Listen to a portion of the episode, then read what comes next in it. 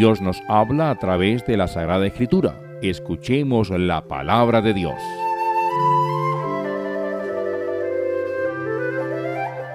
Libro del profeta Sofonías. Introducción. Primero, época. Sofonías es un profeta del reinado de Josías y Josías es una paradoja en el plan histórico de Dios. Después de los tristes años de decadencia religiosa, bajo el reinado de Manasés del año 698 al 643 a.C., Josías es el gran restaurador y continuador de las reformas religiosas de su bisabuelo Ezequías. Luchó eficazmente contra migromantes y adivinos, proscribió el culto en santuarios locales para centralizarlo exclusivamente en Jerusalén, desarraigó los restos de la idolatría, luchó contra el influjo asirio, promovió con su ejemplo una nueva observancia religiosa, logró ensanchar el reino hacia el norte en territorio del destruido reino de Israel. Según la doctrina común, semejante rey tenía todas las garantías para asegurar la prosperidad suya y de su reino. Pero ¿qué sucedió? Que el rey, intentando detener las tropas del faraón que corrían en auxilio de Asiria, fue muerto en combate junto a Megiddo. El pueblo, escandalizado por aquel aparente abandono de Dios, volvió a los pecados religiosos, al sincretismo pagano. Estaba a poca distancia de la catástrofe. Sofonías colaboró con Josías del año 640 al 609 a.C., denunciando las costumbres extranjeras y predijo la destrucción de Nínive. Sintió acercarse la gran catástrofe sobre Jerusalén el gran día de la cólera, Dies Irae, pero concluye, como otros profetas, con una profecía de esperanza. Como poeta es menos personal, recoge motivos de la tradición profética y los compone con el procedimiento de la enumeración. Sofonías vive a la sombra de su gran contemporáneo, Jeremías. Segundo, tema. El libro de Sofonías se puede leer como composición unitaria, semejante a las escatologías proféticas, o bien como un ejemplo de ellas. Se celebra un juicio solemne, definitivo respecto a una etapa, al que sigue la gran restauración que implanta el reino del Señor. El juicio se celebra en un día establecido y en un espacio de dimensiones cósmicas. Termina el tiempo de la paciencia y el perdón.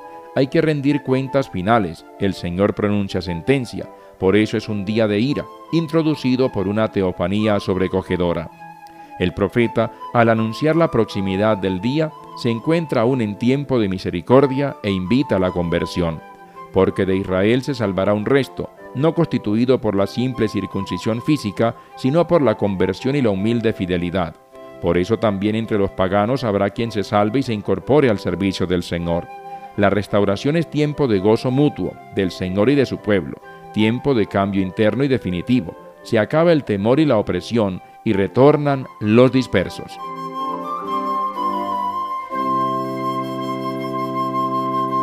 El profeta Sofonías, capítulo 1 Palabra del Señor que recibió Sofonías, hijo de Cusí, de Godolías, de Azarías, de Ezequías, durante el reinado de Josías, hijo de Amón, en Judá. Acabaré con todo en la superficie de la tierra, oráculo del Señor, acabaré con hombres y animales, acabaré con las aves del cielo y los peces del mar, con los escándalos y los malvados. Estirparé a los hombres de la superficie de la tierra, oráculo del Señor. Extenderé mi mano contra Judá, y contra todos los vecinos de Jerusalén. Extirparé de este lugar lo que queda de Baal y el nombre de sus sacerdotes y su clero, a los que adoran en las azoteas el ejército del cielo, a los que adorando al Señor y jurando por él, juran también por Moloch, a los que apostatan del Señor, a los que no lo buscan ni lo consultan. Silencio en presencia del Señor. Que se acerca el día del Señor, el Señor ha preparado un banquete y ha purificado a sus invitados el día del banquete del Señor tomaré cuentas a nobles y príncipes reales, y a cuantos visten a la moda extranjera, a los que escalan la terraza del templo, ese día, a los que llenan de engaños y violencias el templo de su Señor. Aquel día, oráculo del Señor, se oirá gritar en la puerta del pescado, gemir en el barrio nuevo y lamentarse en las colinas. Gemid, vecinos del mortero, que se acabaron los mercaderes, desaparecieron los cambistas. Entonces registraré a Jerusalén con linternas, para pedir cuentas a los aletargados con vinos generosos, a los que piensan, Dios no actúa ni bien ni mal. Sus riquezas serán saqueadas, sus casas derribadas, las casas que construyan no las habitarán, De las viñas que planten no beberán vino. Se acerca el día grande del Señor, se acerca con gran rapidez. El día del Señor es más ágil que un fugitivo, más veloz que un soldado. Ese día será un día de cólera, día de angustia y aflicción, día de destrucción y desolación, día de oscuridad y tinieblas, día de nubes y nubarrones, día de trompeta y alaridos, contra las plazas fuertes, contra las altas almenas. Acosaré a los hombres para que anden ciegos, porque pecaron contra el Señor. Su sangre se derramará como polvo, sus entrañas como estiércol. Ni su plata ni su oro podrán librarlos el día de la cólera del Señor, cuando el fuego de su celo consuma la tierra entera, cuando acabe atrozmente con todos los habitantes de la tierra.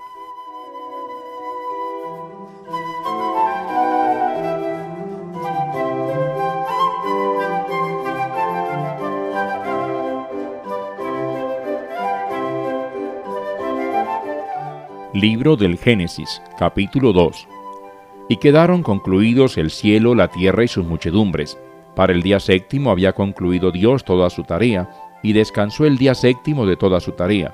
Y bendijo Dios el día séptimo y lo consagró, porque ese día descansó Dios de toda su tarea de crear. Esta es la historia de la creación del cielo y la tierra. Cuando el Señor Dios hizo tierra y cielo, no habían aún matorrales en la tierra, ni brotaba hierba en el campo, porque el Señor Dios no había enviado lluvia a la tierra, ni había hombre que cultivase el campo y sacase un manantial de la tierra para regar la superficie del campo. Entonces el Señor Dios modeló al hombre de arcilla del suelo, sopló en su nariz aliento de vida, y el hombre se convirtió en ser vivo. El Señor Dios plantó un parque en Edén hacia oriente, y colocó en él al hombre que había modelado el Señor Dios hizo brotar del suelo toda clase de árboles hermosos de ver y buenos de comer, además el árbol de la vida en mitad del parque y el árbol de conocer el bien y el mal. En Edén nacía un río que regaba el parque y después se dividía en cuatro brazos. El primero se llama Pisón y rodea todo el territorio de Javilá, donde se da el oro. El oro del país es de calidad y también se dan allí ámbar y ónice. El segundo río se llama Gijón y rodea todo el país de Cus. El tercero se llama Tigris y corre al este de Asiria. El cuarto es el Éufrates. El Señor Dios tomó al hombre y lo colocó en el parque de Edén para que lo guardara y lo cultivara. El Señor Dios mandó al hombre, puedes comer de todos los árboles del jardín, pero del árbol de conocer el bien y el mal no comas, porque el día en que comas de él tendrás que morir. El Señor Dios se dijo, no está bien que el hombre esté solo voy a hacerle el auxiliar que le corresponde. Entonces el Señor Dios modeló de arcilla todas las fieras salvajes y todos los pájaros del cielo, y se los presentó al hombre para ver qué nombre les ponía. Y cada ser vivo llevaría el nombre que el hombre le pusiera. Así el hombre puso nombre a todos los animales domésticos, a los pájaros del cielo y a las fieras salvajes, pero no se encontró el auxiliar que le correspondía. Entonces el Señor Dios echó sobre el hombre un letargo, y el hombre se durmió le sacó una costilla y creció carne desde dentro. De la costilla que le había sacado al hombre, el Señor Dios formó una mujer y se la presentó al hombre. El hombre exclamó, Esta sí que es hueso de mis huesos y carne de mi carne. Su nombre será hembra, porque la han sacado del hombre. Por eso un hombre abandona padre y madre, se junta a su mujer y se hacen una sola carne. Los dos estaban desnudos, el hombre y su mujer, pero no sentían vergüenza.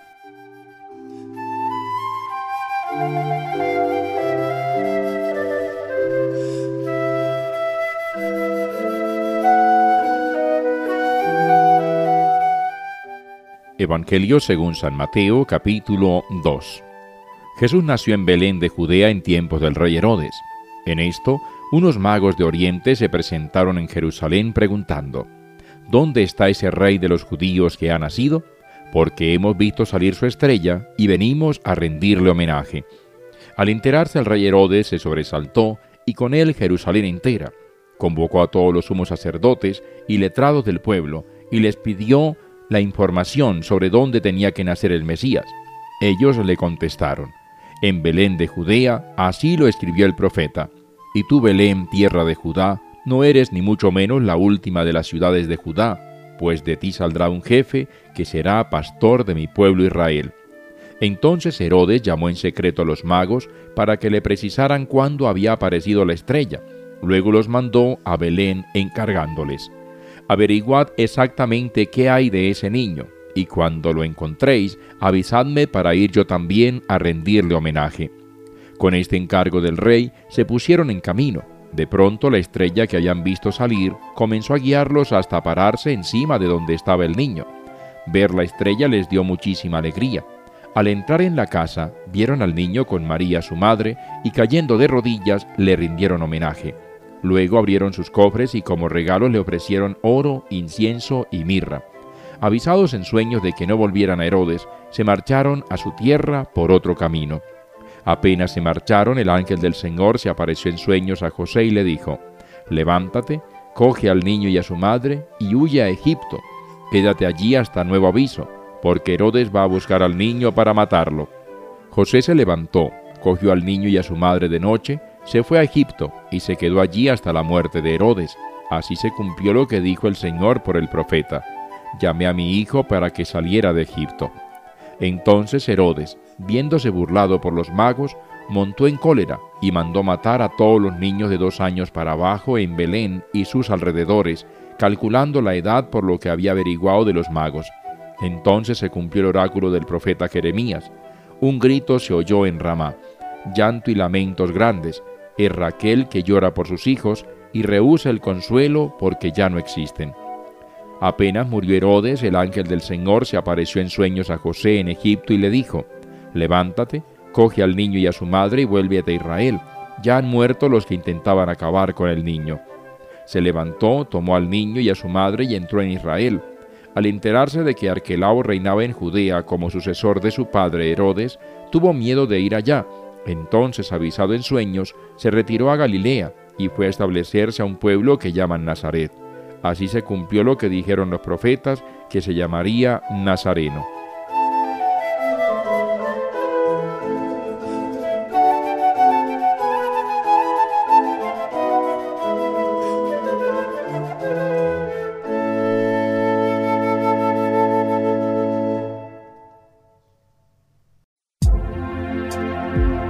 Todos los días, a esta hora, te pones en sintonía con Dios. Este es un espacio diseñado exclusivamente para usted que en esta mañana desea ponerte en sintonía con ese amigo incondicional que nunca falla, Papá Dios. En sintonía con Dios. Bienvenidos.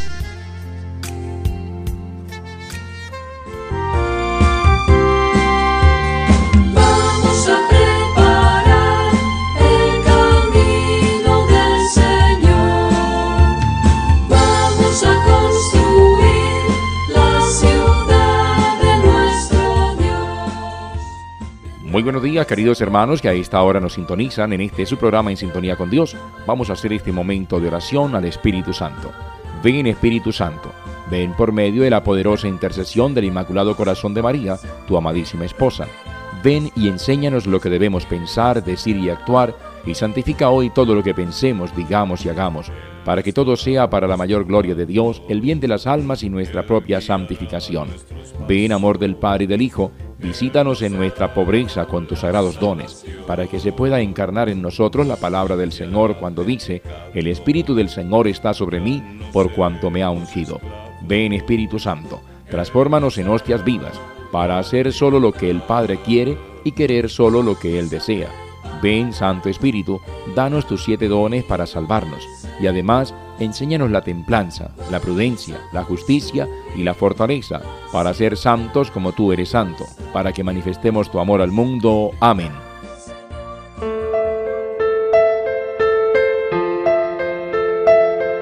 El Evangelio para hoy. Del Santo Evangelio según San Mateo capítulo 8 verso del 5 al 11. En aquel tiempo, al entrar Jesús en Cafarnaún, un centurión se le acercó rogándole, Señor, tengo en casa un criado que está en cama paralítico y sufre mucho. Jesús le contestó, Voy yo a curarlo. Pero el centurión le replicó, Señor, no soy digno de que entres bajo mi techo.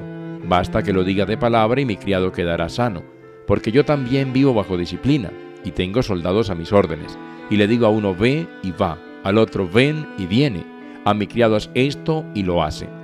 Al oírlo, Jesús quedó admirado y dijo a los que le seguían, En verdad os digo que en Israel no he encontrado en nadie tanta fe. Os digo que vendrán muchos de oriente y occidente y se sentarán con Abraham, Isaac y Jacob en el reino de los cielos. Palabra del Señor. Gloria a ti, Señor Jesús. Señor, no soy digno de que entres bajo mi techo, basta que lo digas de palabra y mi criado quedará sano. Cuando pronunciamos de todo corazón estas palabras en la Sagrada Eucaristía, expresamos nuestra condición de criaturas profundamente necesitadas de su Creador. Así lo confirmaba San Juan Pablo II. Abro comillas. Si repetimos las palabras del centurión cuando nos acercamos a la Sagrada Comunión, lo hacemos precisamente porque estas palabras expresan una fe fuerte y profunda.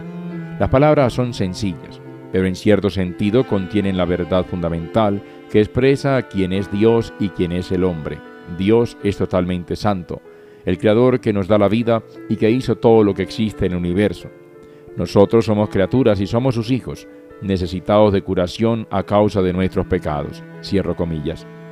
Es así como manifestamos humildemente nuestra confianza en aquel que no solo pronunciará una palabra, sino que ahora entrará en nosotros como la palabra hecha carne y nosotros seremos introducidos en él. Qué gran misterio el Señor de todo el universo, por quien y para quien fueron hechos los cielos y la tierra, viene a nosotros. Por ello, en este tiempo de Adviento, se nos invita a preparar la morada de nuestro corazón para Él, reconociendo, como aquel centurión, nuestra indignidad y al mismo tiempo desterrando de nuestro interior cuanto sea ajeno a este divino huésped, resentimientos, faltas de confianza, egoísmos, envidias, juicios, en fin, todo aquello que contradiga la verdad del amor, que nos invita a dar la vida por los hermanos a través del servicio. Dios se complace en entrar en un corazón que aguarda su llegada, que dispone todo su ser para albergarle como María Santísima y San José en Belén. En aquel pobre mortal, carente de lujos, sobreabundaba el amor y el deseo ardiente de contemplar al Hijo de Dios hecho hombre por nosotros los hombres y por nuestra salvación. Encomendémonos a estos bienaventurados esposos para que, recibiendo a Jesús con su misma devoción, humildad y fervor, le consolemos por aquellos que le reciben indignamente y por nuestros hermanos separados, que no reconocen su divina presencia en el sacramento admirable de la Eucaristía.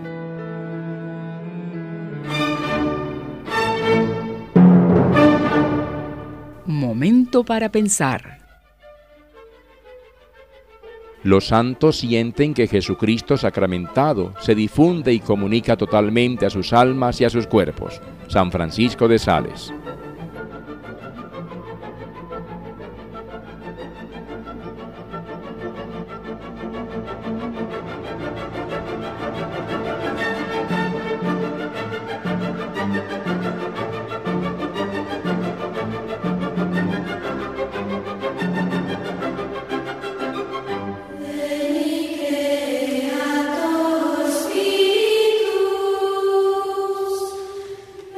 A lo largo de la historia, muchos hombres y mujeres se han distinguido en su cercanía con Dios a través de las obras de caridad y las oraciones. Estos se han llamado santos. Hoy les compartimos la vida de uno de ellos.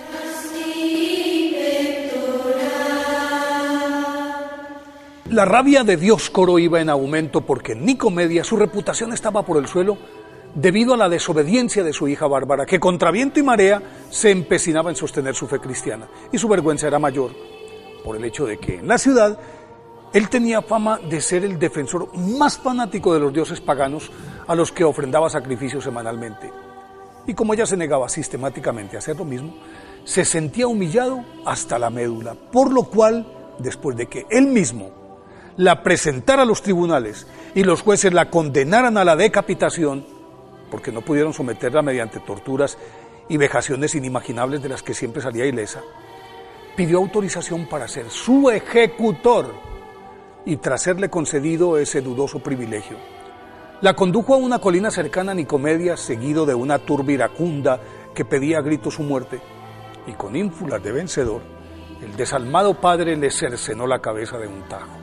Sin asomo de compasión, dejó abandonado el cadáver y comenzó el descenso entre los vítores de la morbosa aglomeración, pero no había caminado más de 500 metros cuando del cielo azul y sin nubes se descolgó un alucinante rayo que con puntería de francotirador dejó muerto en el acto a Dioscoro. Y el trueno apocalíptico que siguió a la centella dispersó a la multitud despavorida y arrepentida. En los días siguientes, las conversiones se multiplicaron. Bárbara, nacida a principios del siglo III en Nicomedia, Asia Menor, era una hermosa joven cuyo padre Dioscoro, alto funcionario de la administración romana, y uno de los custodios más celosos de las tradiciones paganas, quería a toda costa imponerle sus creencias. Pero la hermosa e inteligente muchacha lo cuestionaba sobre la legitimidad de esos dioses a los que ella calificaba de burdas hechuras humanas. Esa actitud altanera, según Dioscoro, no podía tolerarla, pues menoscababa su ascendencia social, por lo que castigó a Bárbara encerrándola en, un confortable, en una confortable torre para alejarla de las miradas de todos y especialmente de la luz de pretendientes de toda la Haya, porque era muy hermosa, que la querían por esposa, dado que él tenía reservada a Bárbara para pactar mediante matrimonio alguna ventajosa alianza política al más alto nivel del imperio. Y como la consecución de ese objetivo estaba supeditada a una esmerada educación a la usanza de la corte, solo permitía el ingreso a la torre de los más calificados preceptores de Nicomedia, entre los cuales, al parecer, se coló un piadoso cristiano, discípulo del sabio Orígenes, que no solamente le aclaró sus inquietudes sobre los ídolos paganos, sino que la evangelizó y al poco tiempo, subrepticiamente, Bárbara se bautizó y se adentró en las sagradas escrituras y en el misterio de la Trinidad. Como no podía exponer públicamente su fe, decidió, aprovechando la ausencia de su padre que cumplía una misión del Estado en otra provincia romana, agregar una tercera ventana a las dos ya existentes en la torre para completar la representación del Padre, el Hijo y el Espíritu Santo. Y así se lo explicó al iracundo Dioscoro cuando a su regreso le pidió explicaciones y para que no quedaran dudas, Bárbara se declaró cristiana y por lo tanto le recalcó que jamás aceptaría a ningún esposo diferente a Cristo. En el año 235, el desesperado Dioscoro que no pudo persuadirla ni inducirla y mucho menos disuadirla, la maltrató físicamente hasta dejarla de cama. Pero la obstinada Santa Bárbara aceptaba todo en silencio con una dignidad desafiante que exacerbaba aún más a su atormentado padre, quien impotente ante el coraje de la doncella, que apenas contaba 18 años, optó por denunciarla ante los tribunales y durante el juicio Santa Bárbara defendió con tal brillante su condición de cristiana que buena parte del auditorio se bañó en llanto y se convirtió, pero no logró ablandar la dureza de los jueces que la mandaron a azotar. Luego la revolcaron en una cama de cerámicas cortantes, le cercenaron los senos y la arrojaron a una oscura mazmorra de la que la sacaron sana al otro día. Y entonces los magistrados le aplicaron otra tanda de suplicios que no le hicieron mella a Santa Bárbara. En vista de ello, ordenaron su decapitación y Dioscoro, para enjuagar su reputación, se ofreció de verdugo y una vez consumada su misión, un rayo le cobró el demencial filicidio. Santa Bárbara fue elevada a los altares por el Papa Pío V en 1568. Por eso hoy, 2 de diciembre, día de su festividad, pidámosle a Santa Bárbara que nos preserve de los rayos de la intolerancia religiosa.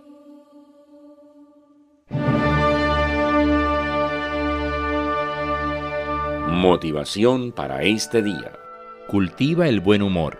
Tu buen humor hará agradable tu presencia y tu compañía. Ejercítate en el modo original de interpretar con alegría juguetona y con oportunidad las situaciones corrientes y los momentos de apremio. El humor es la salsa de la vida, mas en tus salidas jocosas mantén profundo respeto hacia tus semejantes. En tus ocurrencias joviales, refiérete a los demás con prudente consideración Hazte aceptable a los otros con tu creatividad, inspirada en tu simpatía y amabilidad, para que mediante tu humor los demás perciban que los enalteces. Si aún te queda tiempo, vive.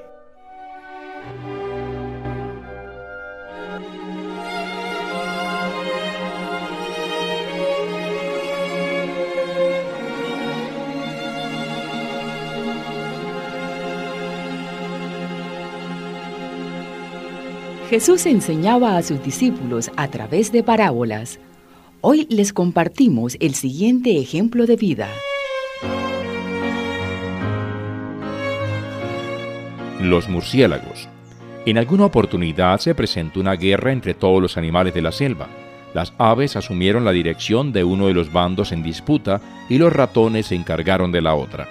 Todos los animales de la selva, los que vuelan, los que caminan, los que se arrastran, tomaron partido por uno u otro bando, menos los murciélagos que reunidos pensaron. Nosotros tenemos alas como las aves y cabezas de ratones, de manera que cualquiera que gane esta guerra servirá para nuestros propósitos, y resolvieron no comprometerse. Vinieron los combates y los murciélagos llevaron la peor parte. Las aves los confundieron con los ratones y los ratones pensaron que eran aves. Después de la guerra vino la paz y al celebrarse el armisticio, los ratones, las aves y los demás animales de la selva, al analizar el comportamiento que habían tenido los murciélagos, los condenaron a vivir eternamente en la profundidad de las cavernas y a no ver jamás la luz del día. Dice Jesús en la Sagrada Escritura, si no eres frío ni caliente, te vomitaré de mi boca por ser tibio.